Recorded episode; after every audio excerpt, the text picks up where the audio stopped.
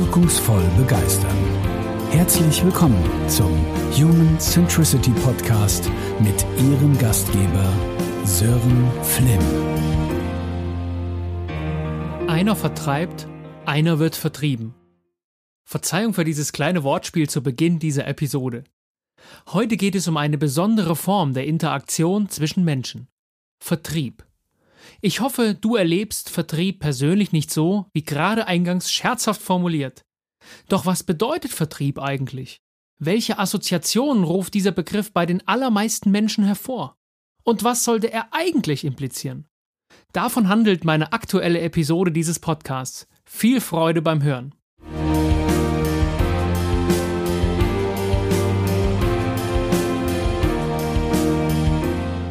Leider erlebe ich sehr oft, dass Menschen eine eher negative bzw. vorurteilsbehaftete Assoziation haben, wenn sie Vertrieb hören.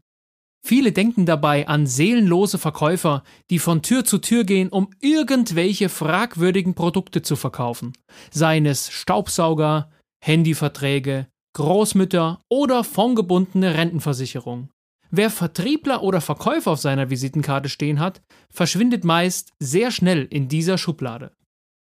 Doch dieses Bild haben leider nicht nur potenzielle Kunden, sondern des Öfteren auch die Vertriebsmitarbeitenden selbst. Ich höre da immer mal wieder Sätze wie Ich bin kein Verkäufer, ich bin Berater. Oder Hier geht es doch nur noch um Verkauf. Zugegeben, wenn ich sowas höre, da spitze ich die Ohren. Was hat dieser Mensch für ein Bild von seiner Tätigkeit? Geschweige denn darüber nachzudenken, was er oder sie mit diesem Mindset durch sein Tun in die Welt trägt. Steigen wir mal ganz vorne ein. Es wird jetzt zunächst ein klein wenig wissenschaftlich bzw. theoretisch. Vertrieb oder Verkauf heißt erstmal nichts anderes als die Zusammenführung von Angebot und Nachfrage. Einer bietet etwas an, ein anderer fragt dies nach, Verkäufer und Käufer. Das entsprechende Tauschgut wechselt meist gegen einen Geldwert den Besitzer. Das nennen wir dann Preis. Früher waren das keine Geldwerte, sondern reelle Tauschwerte. Heute würden wir dazu sagen Sachwerte. Grundlage dieses unromantischen Tauschgeschäftes ist ein mindestens ausreichender Informationsstand, insbesondere auf Seiten des Käufers, zu den Eigenschaften und zum Nutzen des Verkaufsgutes. Denn nur so kann er oder sie entscheiden, ob das Produkt seinen Bedarf auch erfüllt. Und genau an dieser Stelle wird es spannend.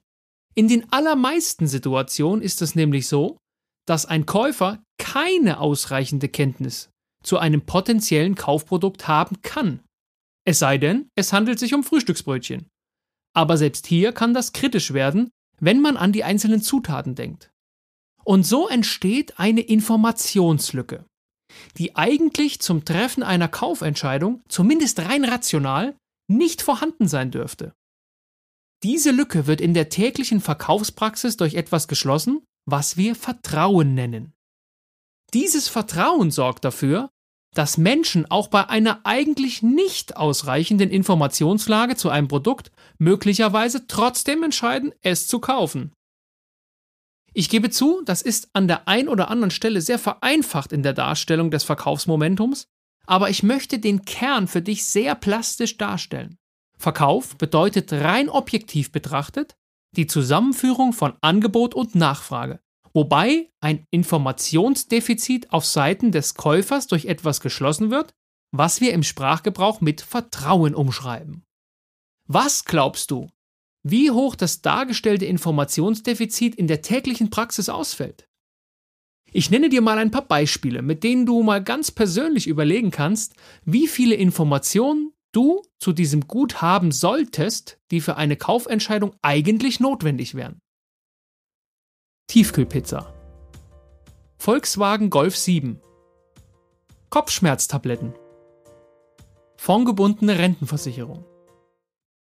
Sicher gibt es eine Vielzahl von Produkten, bei denen du über ausreichende Informationen zum Treffen der Kaufentscheidung verfügst. Aber mal Hand aufs Herz, meistens ist dies nicht der Fall.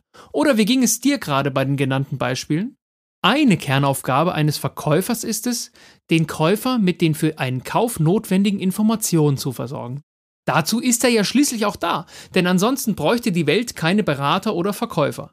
Die Frage ist immer, ob denn auch wirklich alle eigentlich relevanten Informationen preisgegeben oder preisgegeben werden können.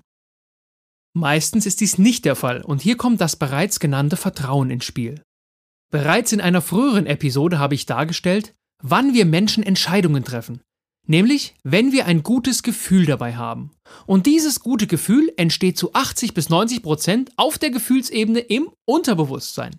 Ich hoffe, du bist einverstanden, wenn ich diesen Teil des guten Gefühls mit dem gerade angesprochenen Vertrauen zusammenführe. Denn beschäftigt man sich mit der Frage, wie ein gutes Gefühl entsteht und wie sich Vertrauen aufbauen kann, kommen sehr ähnliche Antworten heraus. Vertrauen baut sich im Wesentlichen aus einer Beziehung zwischen zwei Menschen auf und wird von derselbigen natürlich auch wieder zerstört. Vertrauen ist bei den allermeisten Kaufentscheidungen der Teil, der zur Entstehung eines guten Gefühls am allermeisten beiträgt. Demnach gilt es, genau hier anzusetzen. Aber zurück zum Beginn. Warum dann dieses oft negative Mindset bei vielen Verkäufern und Kunden? Es ist doch im Grunde eine wundervolle Tätigkeit, einem anderen Menschen ein gutes Gefühl geben zu können und ihn bei seinen Plänen und Vorstellungen zu unterstützen. Du ahnst, worauf das jetzt hinausläuft.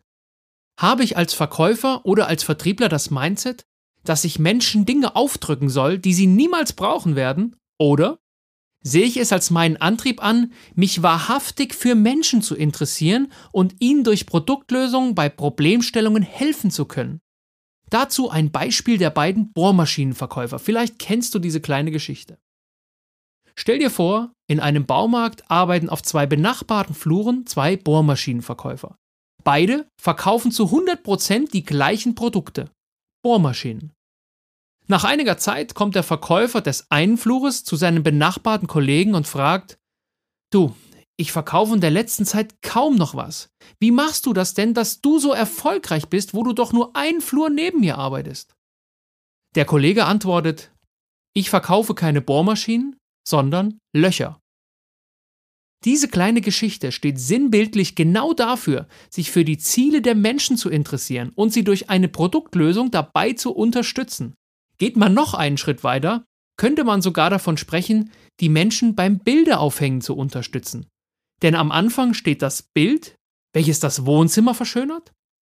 Dafür brauche ich ein Loch in der Wand und für das Loch in der Wand brauche ich einen Bohrer.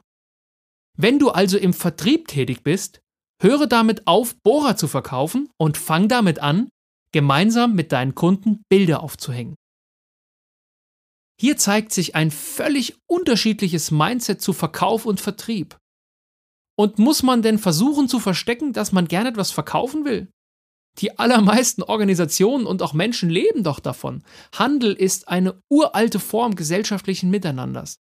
Ich erlebe leider immer wieder Verkäufer, die an dieser Stelle gern ein wenig mehr Selbstbewusstsein haben dürfen. Natürlich wollen wir etwas verkaufen, aber eben genau das, was Sie als Kunde auch bei Ihren Zielen und Ihren Vorstellungen unterstützt.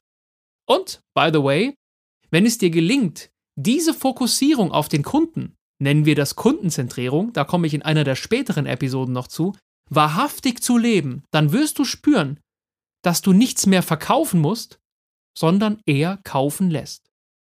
Völlig unabhängig davon, in welcher Branche du aktiv bist.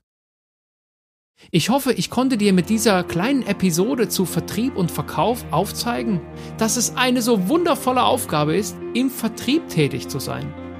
Wenn man Vertrieb nämlich genauso versteht, sich gern mit Menschen umgeben, sich für sie interessieren, gern erfahren, was sie bewegt, um dann als Fachmann oder Fachfrau auf dem entsprechenden Gebiet eine Produktlösung zu präsentieren, die den Kunden oder die Kundin weiterbringt. Dann braucht sich niemand mehr dahinter zu verstecken, lieber Berater als Verkäufer sein zu wollen.